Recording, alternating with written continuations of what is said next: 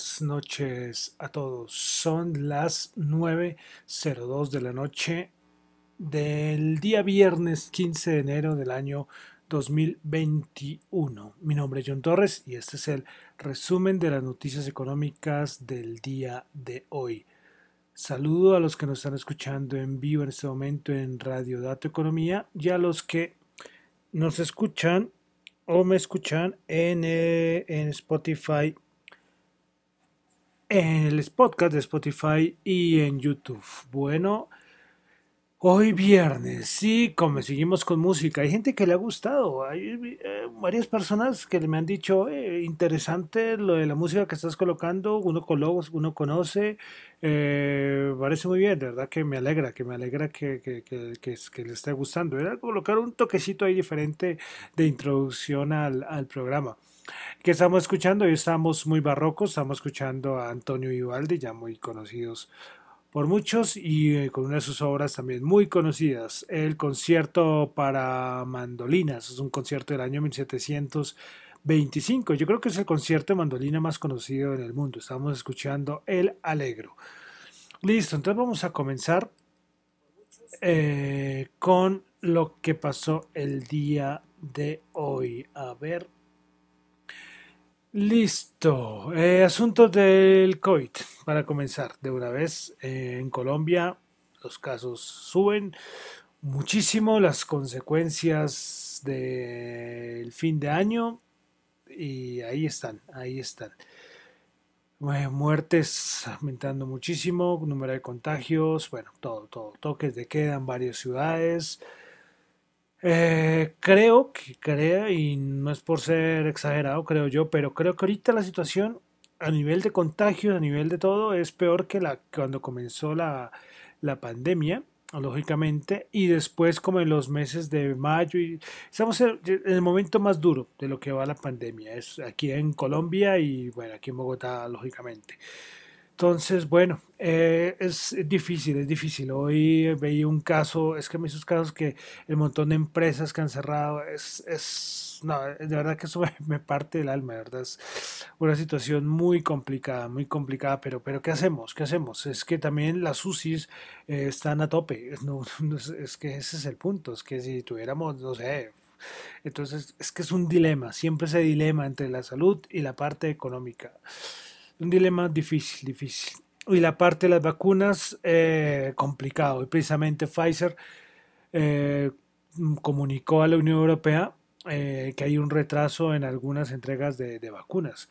Y es que pues, lo de las vacunas, como siempre he dicho, exceptuando Israel, que va por encima del 20% en vacunación, el resto está colgadísimo. Y en otros países como el nuestro, que no ha, no ha comenzado todavía los procesos de vacunación. Esto de verdad todo un proceso de logística tremendo. Eh, hoy me acuerdo, no sé quién fue el que dijo, hoy creo que fue eh, un representante de la Reserva Federal, decía que lo del COVID todavía este año, a usar todos mascarilla, a seguir cuidándonos durante todo el 2021. Nosotros teníamos una leve esperanza, ¿no? De que el 2021 como que fuera así, yo creo que el 2021 las cosas van a ser totalmente diferentes para mejor, no para peor pero, pero no, toca hacernos una idea, aunque estamos en el mes de enero, pero toca hacer una idea de que este 2021 todavía hay que aguantar, hay que aguantar, hay que aguantar. Entonces quería comenzar con esta rápida reflexión o comentario que siempre hago respecto al COVID, pero de verdad creo que es el momento donde hay que tener más precauciones, más cuidados, porque de verdad que el aumento de casos está tremendo, está tremendo. Bueno, entonces pasemos ya a cosas económicas, económicas. Eh, bueno, vamos a comenzar con Europa, como siempre. Bueno, como siempre, no, cuando hay cosas muy importantes en Asia, comenzamos en Asia. Pero vamos a comenzar con Europa. Eh, una cosita importante. Eh, otro, ya habíamos hablado del todo el lío político que hay en Italia. Ahora vamos a nombrar a lo que está pasando en los Países Bajos y es que dimitió el primer ministro de, los Países Bajos por un escándalo de los subsidios para el cuidado infantil. Esa noticia fue, pues, importante, además porque Países Bajos y el primer ministro, personas que tienen mucho, mucho peso en la Unión Europea. Es que un asunto de que tenían que dar unos subsidios a, cierto, a cierta parte de la población y después llegaron que no, que a esas personas se les dieron los subsidios y después dijeron, no, tienen que volver el dinero porque no cumplen. O sea, imagínense eso, ustedes en esta situación, ustedes les, van, les dan un subsidio, después se lo, tienen, se lo tienen que decir que tienen que volverlo, una, una locura. Y por eso todo el primer ministro con todo su equipo renunciar, renunciar. De verdad que, que fuerte, fuerte esta, esta situación y yo creo que no sé cuántos esperaban esta dimisión. Vamos a datos macro. Vamos a comenzar con la inflación en el mes de diciembre en España, 0,2% y la anual entonces quedó en menos 0,5% negativo. En Francia 0,2% también el mes de diciembre, pero el anual quedó en el 0%. Tuvimos dato del Producto Interno Bruto en el Reino Unido. Eh, se esperaba un aumento del 0,4%. Eh, esto es mes de noviembre, esto es mes de noviembre, que este es mes de noviembre, ahora me, me genera la duda. Pero bueno, sí, porque no, creo que sea mes de noviembre, sino porque ya estamos viendo todos los de fin de año. Pero bueno, se me olvidó aquí colocar y, y entonces me confundí. Pero fue 0,4% el estimado y cuando terminó en menos 2,6%, una caída fuertísima en el Reino Unido. Producción industrial se esperaba un aumento del 0,5%, este es del mes de noviembre, y terminó en menos 0,1%. Es que el Reino Unido en los últimos meses se ha visto súper afectado. Y lo que yo alguna vez comenté, este año se le juntó el Brexit, la salida ya del Reino Unido, con la pandemia. Entonces, complicada la situación para el Reino Unido. Pasamos a Estados Unidos. Tuvimos dato de producción industrial del mes de diciembre se estimaba un aumento del 0,5 y aumentó al 1,6%. Eh, ventas minoristas, dato que es muy importante en Estados Unidos, mes de diciembre se esperaba el 0%, el anterior había sido una caída del 1,4% y terminó en una caída del menos 0,7%. Si quitamos la parte de transportes, la caída fue el menos 2,1%, mucho mayor la caída. Cuidado con estos datos minoristas. Eh, sentimiento del consumidor de la Universidad de Michigan. Se esperaba 79.5, anterior 87 y terminó en 79.2. Por eso es que había tanta y preocupación por todo este plan de estímulos. Porque es que la caída de la demanda se ve, se ve, se ve claramente, se ve claramente. Y por eso es que Joe Biden hacía tanto énfasis en los cheques de los dos mil dólares el día de ayer, es porque la situación es, es delicada, es delicada.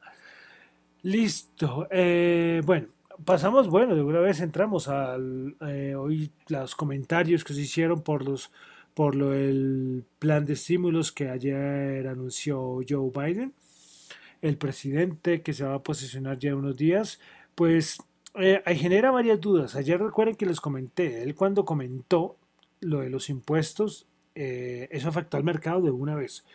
Porque es que dice, sí, ok, vamos a, a, dar un montón de dinero para varias ayudas, pero ¿de dónde va a salir el dinero? y esto va a costar, esto va a costar, y nombró lo de los impuestos.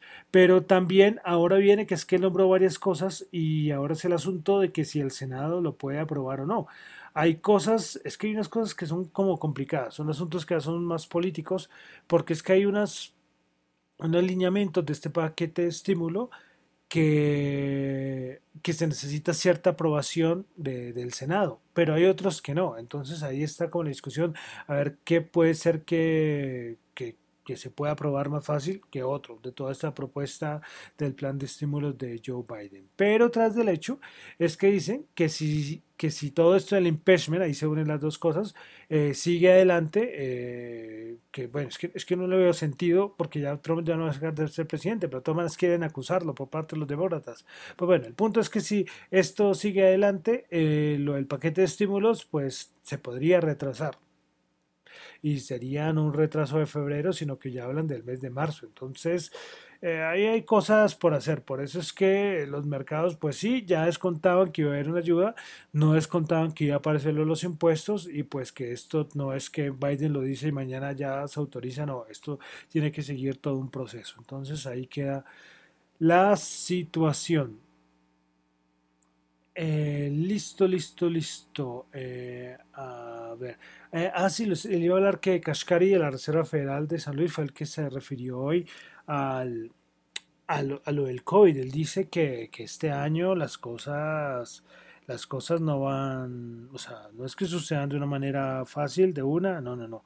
Esto, esto se necesita un proceso, un proceso de, de varios meses y para no hablar de, de, más de un año. Entonces, que la cosa es complicada, es complicada. Y bueno, y también habló sobre la inflación, que ya toda esta semana varios de la Reserva Federal eh, han hablado, el, del objetivo del 2% de la inflación. Bueno, listo. Vamos a pasar ahora a Colombia. En Colombia vamos voy a resaltar es que hoy en el diario Portafolio una, una, entrevista con Richard Francis. ¿Pero quién es Richard Francis? Pues Richard Francis es el líder de la calificación para Colombia de Fish Ratings. Eh, bueno, voy a resaltar, es una entrevista que fue más bien un poquito larga, pero a ver, vamos a resaltar lo principal. Eh, pues Richard Francis señaló que sin una reforma tributaria es imposible que el país logre estabilizar el déficit fiscal y empezar a reducir la deuda pública, que son dos aspectos muy claves para, eh, para Fish Ratings.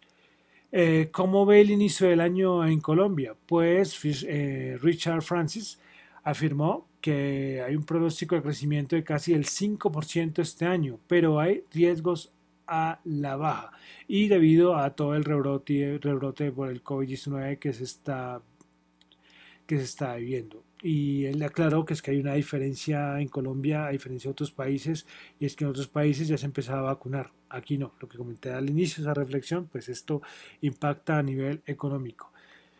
Eh, bueno, eh, Richard Francis dice que hay esperanza que Colombia crezca por encima del Producto Interno Bruto potencial, aunque sea simplemente por el efecto base, pues el año, pues el año 2020 pues que se bajó mucho y sería casi imposible no crecer, solo que pase algo que afecte mucho la, la economía. Eh, él se refirió a las restricciones por el COVID-19 y dice que es muy posible que la gente no vaya a seguir todas las recomendaciones que lo cual es muy malo a nivel epidemiológico, pero eh, desde aspecto económico no es tan, o sea, no es malo, y lo cual es totalmente lógico. Lo que les decía, esa, esa decisión entre la parte de la salud y la economía, que, que siempre va a estar ahí, esa, ese debate, esa discusión. Eh, bueno, y que, bueno, a ver qué más cositas, que no quiero alargarme porque es que de verdad es extenso.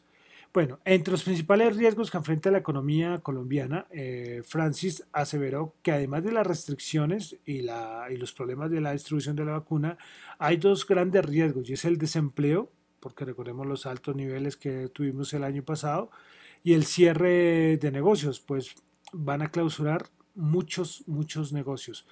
Y esto lo que hace es que la economía tarde en volver a sus niveles previos más de, más de lo estimado. Eh, bueno, ¿qué más señaló Francis? Pues volvió a recalcar la preocupación por el alto déficit fiscal y la creciente deuda frente al PIB. Eh, bueno, también Richard Francis dijo que hay una perspectiva negativa para Colombia. Recordemos que la calificación está en BBB menos, por lo que si se baja la calificación, eso sería ya la pérdida de grado de inversión, por lo cual, por lo cual el margen de maniobra es casi nulo, es decir, que, que este año o, se mantiene en ese nivel o, o, se pierde el grado de inversión. Y finalmente, eh, Richard Francis fue muy enfático al señalar que es imprescindible una reforma fiscal este año 2021, ya que hay un déficit fiscal de casi el 9% eh, y aproximadamente alrededor del 7,5% para 7,5% este año. Y aparte hay un incremento en los gastos, en una, por la parte de aumento de la porción de estructura. Y llevado esto y se une con una caída de los ingresos, logrará que se incremente todos los pagos de intereses. Bueno, el, asunto es que eh, se necesitan nuevos ingresos y entonces eh, se tiene que llegar a, a, toda una reestructura y a una reforma fiscal. Eh, para Francis dice que ampliar la base del IVA es importante, es importante, y quitar las exenciones al lado del impuesto de la renta. Bueno, y lo que esto totalmente lleva es que eh, que si no se hace una reforma tributaria, la probabilidad de bajar la calificación por parte de Fitch Rating será del 100%.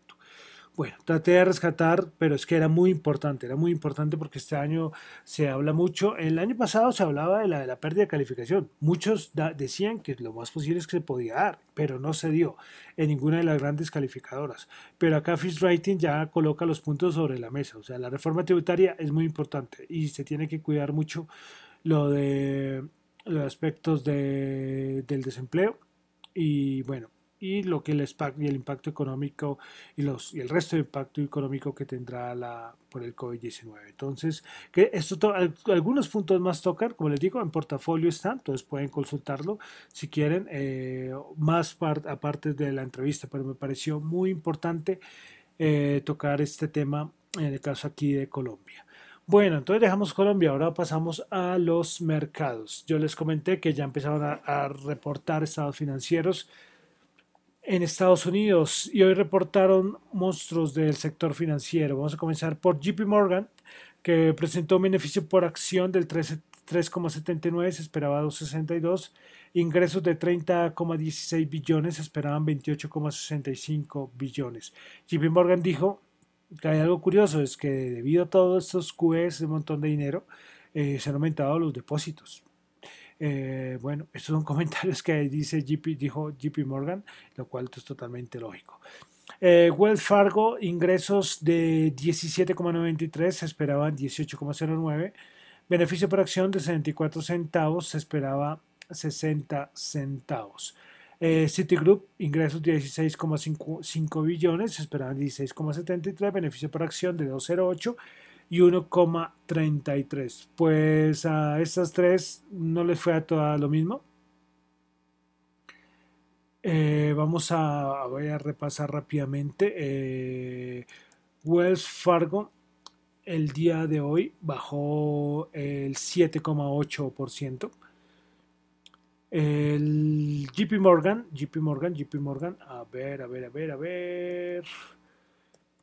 Que siempre digo que tengo que tener esto acá y se me pasa. El datico. JP Morgan bajó el 1,7% y Citigroup, Citigroup el día de hoy bajó el 6,9%. No comenzamos muy bien con, con los bancos, pero me faltan muchas compañías. Bueno, sigamos con los mercados. Xiaomi, esta marca que ya es muy conocida de teléfonos móviles, pues se unió a otra compañía petrolera, a la, tercera compañía petrolera más grande de China y a otras siete empresas a la lista, a la lista negra con restricciones para hacer negocios en Estados Unidos por presuntos vínculos militares. Todo esto todavía es del gobierno de Donald Trump. Apple tuvo cositas, y es que hoy se le noticia que por asuntos del COVID va a volver a cerrar nuevamente varias tiendas en Texas, en Carolina del Norte y en Georgia. Y también Apple le, eh, anunció que va a sacar un servicio por suscripción de podcast. Eh, bueno, interesante. Hay algo curioso, es que yo mi podcast no lo tengo en, Apple Podcast. Eh, no sé, yo traté de, ver esto como era, pero no sé, no, nunca pude, nunca pude tenerlo ahí. Veremos a ver, es interesante. Eh, pues de pronto incluir el podcast también en Apple. Veremos a ese plan de suscripción. Esa noticia cuando salió, inmediatamente Spotify para abajo. Bueno, y para finalizar, otra noticia importante hoy fue que la SEC en Estados Unidos inició una investigación contra Exxon después de que un empleado presentó una denuncia de irregularidades en el otoño pasado, alegando que Exxon sobrevaluó una de sus propiedades de petróleo y de gas más importantes. Esto afectó a Exxon hoy con mucha fuerza, aunque trató después a un comunicado diciendo que todo esto que afirmaba el empleado era totalmente falso. Pues la acción terminó cayendo 4.8, pero alcanzó a estar cayendo como el 8% más o menos. Veremos a ver cómo se desarrolla eh, la otra semana esto de ExxonMobil. Bueno, pasamos a los mercados. Vamos a comenzar entonces. Hoy tuvimos bajadas. Es que se ha subido mucho, es que se ha subido mucho, es que, pues sí, que mucho plan de estímulos y todo, pero es que el año pasado se subió demasiado y el mercado se muestra un poco exhausto. Bueno, eh, sí, la cosa no está fácil, no está fácil con los, con los índices, tendrá que venir alguna corrección. Es una opinión, ¿eh? esto es solo una opinión, después de ver, y esto lo opinan mucha gente, no, lo opino solamente yo, y es que los mercados están sobrecomprados, cansados los índices, eh, bueno. Nasdaq 100 bajó 94.07%, 12.803. Principales ganadoras en el Nasdaq 100, Ciagen 5,6%, Facebook 2,3% y Allen Technology 2,2%. Eh, principales perdedoras, NXP Semiconductors menos 4,3%, Baidu menos 4%, Skyworks menos 3,7%. Ahora que lo de Facebook, que toda la discusión de WhatsApp y sus políticas, pues tocó correr la fecha a mayo en que se van a aplicar esas políticas en WhatsApp. Bueno, el SP500 bajó 27 puntos, menos 0,7%, 3.768. Principales ganadoras en el SP500, Nisurs 4.8%, Aviomet 3.5% y Akamai Technologies 3.5%. Principales perdedoras en Face Energy menos 8.7, Wells Fargo menos 8.7 y Occidental Petroleum menos 7.6. Y hay otra cosa que hay que decir, es que también esto del, del COVID-19, es que esto lo que está pasando es que es a nivel mundial. Hasta China ya está en confinamiento. En algún momento eh, esto también tiene que, que, afectarse, digo yo, porque, porque es que es una cosa como, como complicada. De verdad que los, no puede hacer caso omiso a lo que está pasando en el mundo porque, porque es que lo que está pasando en el mundo es, es, es bastante fuerte, es bastante fuerte. Bueno, eh, y tengo un problema y es que no aparece acá el Dow Jones. Bueno, el Dow Jones bajó 137 puntos, menos 0,5, 30.814 puntos. Bueno, principales ganadoras en el Dow Jones tuvimos a Home Depot 2,7%, Merlanco 1,4% y McDonald's 0,6%. Principales perdedoras Exxon menos 4.8, Dow menos 3.9 y Chevron menos 3.5%. El vamos Bolsa Valores de Colombia, el Colca bajó 14 puntos, menos 0,9%, 1.452 puntos. Principales ganadoras tuvimos al Banco de Bogotá 1,9%, Grupo Energía Bogotá 1,1%, Terpel 0,9%. Principales perdedoras, el Cóndor menos 4,3%, Cemex menos 3,9% y Bancolombia Ordinaria menos 3,7%. Petróleo 52, el WTI bajó 1,7, Brent 54,8 bajó 1,6. Es que hay nerviosismo por todas esas políticas. Alemania creo que también fue el que dijo que va a seguir alargando Italia. Es que la situación no está fácil, de verdad. Yo cuando les decía ahorita, estamos, por ejemplo, aquí en Colombia, que estamos en el momento, como les decía al inicio, Colombia estamos en el momento más difícil, más difícil, en muchos países también. Eh, pero es que está, esto que la, que la bolsa haya por un lado y la economía por otro es complicado. El oro 1827 bajó 19 dólares la onza. Bitcoin 36.809, pero creo que eso siguió bajando. A ver, miramos. Eh, no, 36.698, tampoco mucho la, la diferencia. Entonces bajó 2.244 dólares. El dólar tasa representativa del mercado, 3.466, bajó 3 pesos. Bueno, entonces con eso terminamos el resumen de las noticias económicas por el día de hoy. Recuerden que estos son análisis y opiniones personales, esto no es para nada ninguna recomendación de inversión. Eh, bueno, no sé, el lunes, el lunes es festivo en Estados Unidos, veré, voy a ver, voy a pensarlo. Eh, depende de lo que haya pasado. Si hay cosas que, que son importantes que hayan pasado, eh, las comentaré y haré podcast. Pero ya saben, siempre pendientes de mis redes sociales, ahí yo comento si hago o no el podcast. Bueno, entonces con esto termino por el día de hoy, por esta ya semana. Recuerden que me encuentran en Twitter en la cuenta arroba John Chu y en la cuenta de arroba Dato Economía. Muchísimas gracias.